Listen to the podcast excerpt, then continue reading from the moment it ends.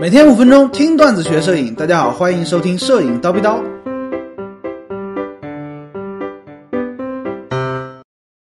拍星空需要什么器材？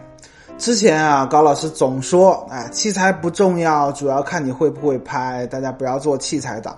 但是啊，但是对于星空或者星轨拍摄而言，器材不好真的拍不了。哎，这方面呢比较烧钱啊。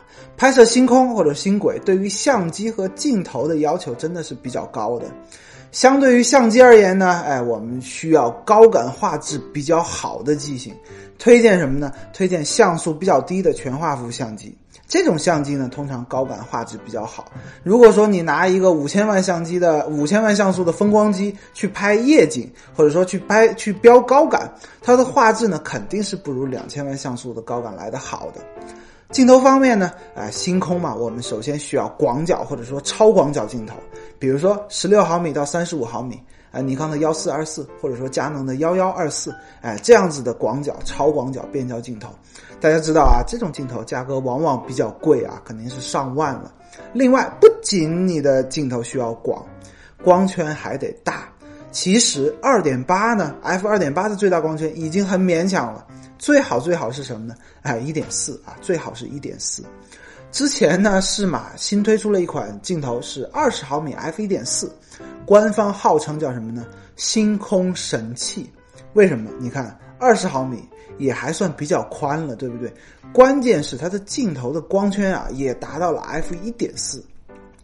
对于星空摄影而言呢，f 一点四真的是非常非常重要、非常给力的。当然了，如果说你的镜头是幺幺二四。啊，佳能的幺幺二四最大光圈只有 f 四，那就没办法了，你只能标高感嘛。啊，标高感画质当然不会特别好。比如说，我们来算一下，f 一点四，ISO 八百就可以拍星空了。但是你如果说是 f 四的话，你看一点四二。二点八四相当于小了多少档光圈呢？三档光圈，三档光圈啊！别人一点四你用 ISO 八百，你 f 四就得用 ISO 六千四。你看八百跟 ISO 六千四，它的画质肯定是不一样的。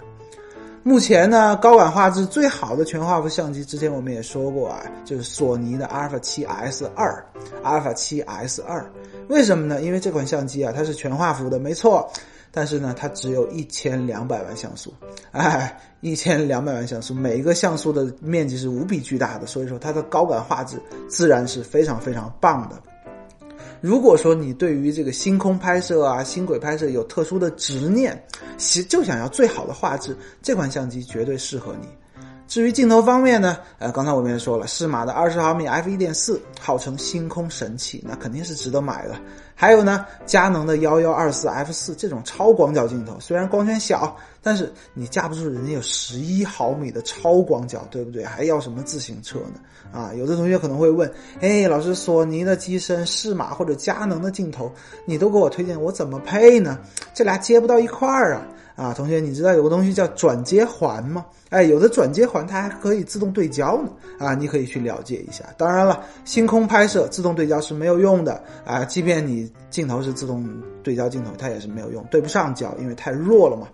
买一个便宜的呃手动转接环就可以了。如果说预算有限啊，老师你这你推荐完了之后三四万就没了，对吧？预算有限，你又想拍这个星空。那有一颗比较小众的镜头，在星空摄影圈里面呢也是非常火的，大家可以查一查，是三洋的十四毫米 f 二点八全手动镜头，不到三千块，啊，大家可以去搜搜看。除了相机和镜头呢，三脚架必须的啊，三脚架必备的，因为星空或者说星轨。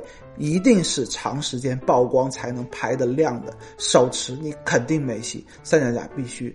其次呢，快门线也是必须的，因为绝大多数相机啊，慢门最慢只能到三十秒。如果说你的曝光需要更快啊，更慢啊，一分钟、十分钟、一个小时，那么你就必须使用闭门配合快门线才能实现。不过呢，有的机型内置了长时间曝光的功能啊，大家可以看看自己的菜单或者说说明书。如果说有这个功能，哎，快门线的钱呢就可以省了。好，有了高感好的相机、大光圈的广角镜头、三脚架和快门线，哎，恭喜你啊，可以去拍星空了。今天高老师就先叨逼到这里了。想要系统的学习摄影知识呢，欢迎微信搜索“蜂鸟微课堂”。